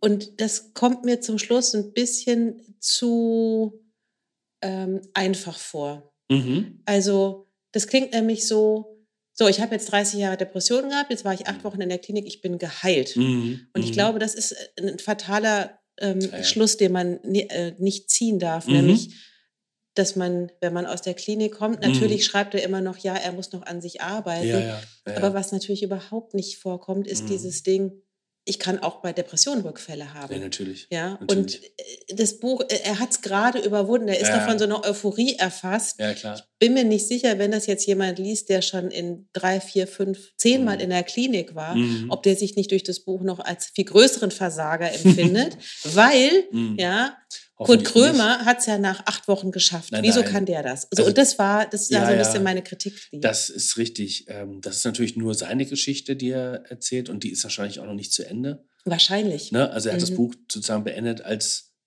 er fühlt sich geheilt, er ist, ähm, kann dann mit seiner Krankheit umgehen, er hat Medikamente auch bekommen ja. und er kann trotzdem weiter arbeiten, was eine große, große Angst ist, dass er dann nicht mehr mhm. arbeiten kann äh, wenn er diese Depression überwindet. Er denkt, das ist sozusagen Teil seines, von sich selbst und seines Verrücktseins oder seines Irreseins, was er braucht, um auf der Bühne zu stehen. Aber ähm, natürlich kann, es, kann, das, kann die Krankheit weitergehen. Mhm. Klar. Und es ist sehr unwahrscheinlich, dass man mit einer Therapie daraus da, da komplett von befreit ist, oder? Also würde ich mal auch vermuten. Ja, also das ähm, ist einfach so tatsächlich, dass man mhm. sehr lange wahrscheinlich Begleitung braucht. Ja. Und ähm, er hat sich jetzt auf diese Reise begeben. Mhm. Es würde mich mal interessieren, was er eben in, in zwei Jahren, in mhm. fünf Jahren schreibt. Mhm. Also mhm. ob das ja. alles so high detail bei ihm ja. bleibt. Ich meine, er fährt dann mit seinen Kindern nach acht Jahren das erste Mal in Urlaub. Und das ist ja das Allertollste. Ja, was natürlich schon ein Riesenschritt ist, ne? weil er, wie mhm. gesagt, zum Schluss nicht mehr in der Lage ist, äh, vor der Therapie einkaufen zu gehen. Dann kriege ich mm. den mhm. Einkaufszettel nicht mehr zusammen. Mm. So. Das ist, ähm, also ist ja schon lebensbedrohlich dann. Ne? So. Ähm, und das in, in, Urlaub zu fahren, das hinzukriegen mit Kindern und so. Jeder, der Kinder hat, weiß, wie aufwendig das ist, in Urlaub zu fahren mit denen. Ja. Und Wobei er ja sehr. Das ist natürlich ein Riesenschritt. Ne? Wobei er ja immer wieder sagt, er hatte ja immer Hilfe. Mhm. Er hat eine Kinderfrau, ja, seine Mutter ist da, er ist privilegiert, er hat Geld. Ja, ja, das also auch selber, ne? genau. Genau, also das, da ist er ja auch ja, schonungslos. Ja, das gehört auch die Ehrlich Ehrlichkeit dazu und deswegen, wie gesagt, ähm, wahnsinnig ehrliches Buch, was man teilweise mit, mit, ähm, mit, mit Entsetzen liest, wie lange er sich damit rumgequält hat und so und wie mhm. viele Leute das auch noch betrifft. Ne? Also, mhm. Und wie, wie wenig darüber gesprochen wird, das hat mich auch beschäftigt. Also wie viele Leute man kennt, die das haben oder das hatten oder damit leben. Und trotzdem ist es so ein Tabuthema immer noch, ne? diese psychischen Erkrankungen. Na, entweder ja. sind Ärzte da auch gar nicht ausgebildet mhm. oder selbst mhm. wenn Ärzte schon auch verstehen, glaube ich, was was mit dem Patienten los ist, dann wollen es die Patienten auch nicht hören. Die wollen ja lieber eine Pille haben, mhm. schlucken, mhm. dann ist mein Symptom ja, ja. weg. Ja? also diese Auseinandersetzung mit einer psychischen Nein. Erkrankung ist natürlich nichts Pille und dann ist weg, sondern das ist, ist ja ein jahrzehntelanger Prozess. Prozess, ne? Das ist auch beängstigend, was dann mit einem selber passiert. Und ich glaube auch ein, ein Aspekt ist auch, dass psychische Krankheiten in den in Medien und in Filmen sehr oft sehr falsch dargestellt werden. Mhm. So, also ich habe gerade einen, der flog über das Kuckucksnest in der Hand gehabt. Ne? Also verrückt, da geht's, also das ist ja wirklich eine Zeichnung ähm, oder auch dieser der, der, dieses Klischeebild eines gefährlichen Irren, was in jedem zweiten Tatort auftaucht. Ne? Mhm. Die Menschen sind alles andere als gefährlich. Also die, die kämpfen mit sich selber. Ne? Die haben ihre Dämonen. So. Die richten das gegen sich Aber selbst. Die recht, ja, die mhm. richten das gegen sich selber, nicht gegen andere. Und dieses, dieses, diese Gefahr, die von dem psychisch Kranken ausgeht, ist äh, im meisten, im realen Leben meistens gar nicht vorhanden. So. Ja, die gibt es auch, ne? Also ich meine, ja, jetzt hatten wir gerade in Berlin diesen. Wenig, ne? Ja. ja. natürlich, es gibt, genau, wir hatten in Berlin einen, ein Amokfahrer, der Menschen überfahren hat. Ja, unlängst, ja. Aber psychisch mhm. krank ist. Mhm. Und das ist natürlich auch ein Aspekt für Schuldunfähigkeit. Ne? Ähm, das sind aber die wenigsten, die da, die da andere Leute einen Schaden zufügen. Die, der Großteil schadet sich selber. Naja, und vor allen Dingen, was dieses Buch ja auch Mhm. schafft, ähm, dass eben auch das, was du sagst, ne, dass psychische Krankheiten so im Verborgenen stattfinden. Also gerade Mhm. bei Menschen, bei denen man das nicht erwartet. Mhm. Also ich meine, er steht in der Öffentlichkeit, er ist witzig, er ist Ja. eloquent, er Ja. ist schlagfertig, Ja. er ist so vieles. Ja, und das ist ja genau. Erstmal vordergründig einer so der letzten Menschen, bei denen man erwarten würde, dass ausgerechnet er. Depressionen hat. ja, ich glaube, man verwechselt man aber die Rolle mit dem, genau. mit dem Schauspieler mit dem Menschen. Ne? Ja. Ja, das sagt er ja auch immer wieder. Ja. Er hat ja auch Angst, in die Klinik zu gehen, weil er denkt, er muss dann da lustig sein. Und, ja, genau. ne? Weil auch- die, alle werden mich erkennen Oder in keiner Berlin. glaubt ihm, ne? weil die Mhm. denken, ah, er macht wieder einen Witz und Mhm, so. genau. Ah, lustig. Es gibt so eine äh, Szene, wo auch, ähm, ähm, wer ist denn der? Ähm, Andy Kaufmann, jüdischer Comedian, USA, Mhm. hat, ist an Krebs erkrankt und ruft dann eine Mannschaft zusammen und sagt, er hat Krebs und die Leute sagen sofort, ah, super Idee, da machen wir eine Show draus und so. Und er ist wirklich, das, keiner glaubt ihm, weil er so immer so Witze reißt. Mhm. Ja. Mhm. Okay, also ähm, ich kann es vielleicht jedem empfehlen. Ähm, mich hat das sehr beeindruckt und ich glaube, das wird mir im Kopf bleiben, das Buch. Absolut. Mhm. Das Buch, was mir im Kopf bleiben wird, da Mhm. geht es auch um innere Dämonen. Mhm. Ähm, ein Debütroman von einer deutschen Schriftstellerin. Sie heißt Claudia Schumacher. Ich habe keine Ahnung, wie alt sie ist. Auf jeden Fall ist das ein Buch. Ich habe es als Hörbuch gehört, äh, Mhm. sage ich fairerweise dazu. War Ja. ganz toll gelesen. Mhm. Mm, Und da geht es um eine, das beginnt damit, dass ein 17-jähriges Mädchen ihre familiäre Situation beschreibt. Mhm. Nach außen hin die wahre Bilderbuchfamilie, Mhm. Vater erfolgreich, Mutter sehr schön, Mhm. sehr hübsche Person. Mhm. Nach außen sieht alles ganz toll aus, vier Kinder. Was keiner mitbekommt, ist, dass vor allen Dingen das 17-jährige Mädchen und ihr Bruder ähm, und auch die Mutter mehrmals krankenhausreif geprügelt werden Mhm. von dem Okay. Vater. Ja. Und ähm, während also die Mutter sich äh, bis zum Schluss dieses Buches nicht gegen den Vater auflehnt, sondern Mhm. immer wieder den Vater in Schutz nimmt. Der Schutz oder beziehungsweise dieser Selbstschutz geht bei der Mutter so weit, dass sie sogar die blauen Flecken, die ihre Tochter durch die Prügeleien davon äh, trägt, ähm, Mhm. entschuldigt. Mhm. Sie irrt sich, Mhm. sie ist schuld. Mhm. Der Papa hat schon recht gehabt. Warum Ah, bist du okay. denn auch so ein Biest? Ja, Ja. musstest du denn da wieder Worte geben? Okay. Ne, du weißt doch, Mhm. dass das ganz anders ist. Also quasi der, der Tochter immer wieder die eigene Lebensrealität verdreht. Ja. Ja, ja. und am Ende sich das Mädchen natürlich fürchterlich schuldig fühlt. Mhm. Mhm. Sie schafft dann irgendwann den Absprung. Sie lernt dann verschiedene Menschen kennen. Das Mhm. Buch heißt, und das ist wirklich interessant, Liebe ist gewaltig. Und was dieses Mädchen in den nächsten Jahren erlebt, ist immer wieder der Versuch einer Befreiung von diesem Dämon ihres Vaters, von diesem, von diesem tatsächlich rausgeprügelten Mhm. Selbstwertgefühl. Mhm. Mhm. Sie begibt sich in verschiedene Liebesbeziehungen und erfährt in jeder Liebesbeziehung auf unterschiedliche Art und Weise Gewalt. Ja. Ähm, sie geht eine lesbische Beziehung ein, Mhm. die Frau verletzt sie tief, sie Mhm. ähm, lernt, so endet das Buch dann auch, sie lernt dann einen sehr vordergründig erfolgreichen jungen Mann kennen, der sie dann so formen möchte, dass sie in sein Bild passt. Okay. Ja, also Mhm. sie ist ein immer zeitlebens eine Rebelle, natürlich aufgrund auch ihrer Historie, Mhm. ähm, weil sie natürlich schon spürt, ich bin doch nicht die Person, die mir immer eingeredet worden ist zu sein, Ja. sondern eigentlich bin ich jemand anders. Aber auf Okay, jeden Fall, aha. dieser, dieser äh, junge Mann, Schweizer, äh, formt sie nach seinem Bilde, sie funktioniert und glaubt, das ist die Rettung aus allem ihrem Übel, Ja. dass sie einfach sich ein anderes Kleid anzieht, ein anderes Gesicht gibt. Ach so, okay. Ähm, Mhm. ihr Bruder, der eben auch geprügelt worden ist, durchschaut ihr, ihr Theater, das sie spielt und Mhm. schreibt ihr also einen schonungslosen Brief Mhm. und sagt, du wirst in deinem Leben nicht glücklich, wenn du dich nicht auf dich selber besinnst. Ja. Ja.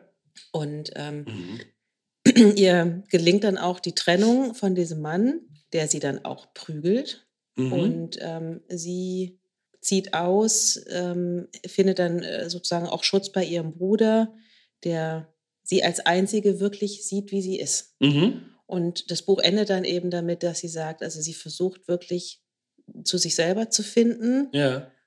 Mit allem, was dazugehört, das ist ein bisschen wie bei Kurt Krömer, ich gucke an, wer ich bin. Mhm. Ja, und ich stelle mich meinem Dämon, den Mhm. ich habe. Mhm. Ja, ich bin kein schlechter Mensch, auch wenn mir das mein Vater immer eingeprügelt hat. Ja, ähm, ich bin nicht perfekt, aber ich Mhm. bin auch nicht schlecht. Mhm. Mhm. Und ähm, das hat mich, es war nicht nur, dass es hervorragend gelesen war, sondern es hat mich eben auch sehr berührt, wie, wie eine, eine junge Frau über viele Jahrzehnte versucht, ähm, sich gegen diese Übermacht eines gestörten Vaters ja. zu wehren. ja. Und ähm, vieles versucht, aber am Ende sie nur auf sich selber zurückgeworfen Mhm, werden kann, weil mhm. mit anderen wird sie es nicht schaffen, Mhm. Zu sich selber zu finden. Mhm. Fand ich ganz großartig. Klingt total spannend und beeindruckend. Ja, ja, Und dafür, dass es ein Debüt war und Mhm, ähm, mhm. mit so einer Thema auch, ne? Ja. schwieriges Thema, aber Sehr mit schwer. einer Klarheit. Also diese Erzählerin Ja. ist ja diese Frau, Mhm. die ist so klar und so wuchtig und in Mhm. ihrer, das Mhm. Interessante ist, in ihrer Erzählung eine so starke Person, Ja. aber alles, was sie erzählt, schwingt immer so dieses. Da ist ein armes, geprügeltes kleines Mädchen, was sich immer versteckt. Und das Ja. kommt also in diesem Text ganz hervorragend Ah, ja, raus. toll. Ganz toll. Ja. Also das ist äh, mein Buch, was mir wahrscheinlich noch sehr, sehr lange in Erinnerung Mhm. bleiben wird. Mhm. Okay. Gut, Sehr wir gut. sind am Ende unseres Podcastes angelangt. Wir müssen noch unsere Bücherstaffel vergeben, Ja. bevor wir uns noch Gedanken darüber machen, was wir in der nächsten Ausgabe lesen werden. Aha. Helge, der Vorleser. Fünf von fünf äh, möglichen Punkten. Du hast schon gesagt, moderner Klassiker trifft es am besten. Das Mhm. Ding wird auch in 50 Jahren noch gelesen werden, völlig zu Recht. Es sind sehr Hoffentlich. vielen, vielen, vielen Sprachen übersetzt Mhm. worden. Welterfolg, verfilmt worden, haben wir schon gesagt. Ähm, andere Bücher von ihm sind nicht so gelungen, aber gut, ein, wenn du einen so ein Ding äh, hinkriegst als Schriftsteller, hast du schon gewonnen. Ja, Mhm. Du auch? ja, fünf von fünf. Absolut. Wunderbar. Dann nebenan Christine Bilkau. Ja, ich hätte ja ein bisschen Schwierigkeiten mit dem offenen Ende, habe ich schon gesagt. Ne? Die ein Mhm. paar Handlungsstränge hätte ich gerne geschlossen gehabt. Aber ich würde auch sagen, drei bis vier. Mhm. Ja. Ich sag viereinhalb. Viereinhalb. Ja. Kurt Krömer. Ja, fünf. Also ist ein Sachbuch, ne, muss man natürlich sagen. Das ist natürlich kein Roman und ist auch teilweise ein bisschen holperig geschrieben. Man merkt manchmal, er hat ein paar Mal angesetzt, die Geschichte zu erzählen und dann hat man die so in Kapiteln ineinander geklemmt und so. Hätte man jetzt auch noch mal drüber gehen können, aber das Thema ist großartig, die Ehrlichkeit des Buches ist großartig. Fünf von fünf ist, glaube ich, absolut richtig. Ja. Ja. Liebe ist gewaltig. Mhm. Fünf von fünf. Auch fünf. Auch fünf von fünf. Ja, toll. Wir haben also offensichtlich, wenn ich uns so Ja. zuhöre, ja, ähm, einen tollen Lesemonat gehabt, oder? auf jeden Fall. Also ich kann mich nicht beschweren. So. Ja. Wir haben auch in der Vergangenheit schon tolle Bücher gelesen, auch Sachen, die ich gar nicht kannte oder die man zum ersten Mal liest oder Erstlingswerke. Ähm, das war jetzt auch wieder mal sehr, sehr spannend und schön zu lesen. Und um den ähm, Kreis zu schließen, Mhm. unser Klassiker für die kommende Ausgabe. Ja, Wir hatten es eben schon erwähnt. Ähm, so sind wir auch drauf gekommen. so ne? sind wir drauf gekommen. Michael Berg liest Ja. Hanna Schmitz nämlich. Vor also in dem Vorleser liest er Emilia Galo- Galotti vor von Lessing Mhm. und das lesen wir als nächstes Mal als Klassiker. Genau. Ich habe es noch nie gelesen, glaube ich. Ich auch nicht. Es ist ein Drama, was bis jetzt leider an mir vorbeigegangen ist. Mhm. Und diese Bildungslücke werden wir jetzt schließen. Hurra, endlich. Ich Ja. darf Lessing lesen. Das freue ich mich. Ja, Und lesen werden wir auch Ronja von Rönne, ja. Ähm, Ende in Sicht. Auch eine Neuerscheinung von einer ganz jungen Schriftstellerin, Mhm. gerade sehr hip und angesagt. Mhm. Auch ein Buch über Depressionen. Auch, es geht auch um Depressionen, um ihre Depression und es ist ein Roman. Äh, also es geht nicht um sie als Person, sondern sie hat die Depression sozusagen in eine Geschichte verpackt. Ähm, Ende in Sicht bei DTV erschienen. Ähm, ist, glaube ich, ein, zwei Monate her, dass es rausgekommen ist. Relativ Aber frisch. du bist schon mitten Mang dabei, es zu lesen. Ich habe es noch vor mir. Ja. Mhm. Deswegen verrat jetzt nicht so viel. Nö. Wir haben jetzt wieder vier Wochen Zeit, zu Ja. lesen, zu lesen, zu lesen. Ja, Ich freue mich drauf. ich auch. Aber an dieser Stelle erstmal vielen Mhm. Dank. Ja. Tschüss, bis zum nächsten Mal. Bis zum nächsten Mal. Ciao. Tschüss.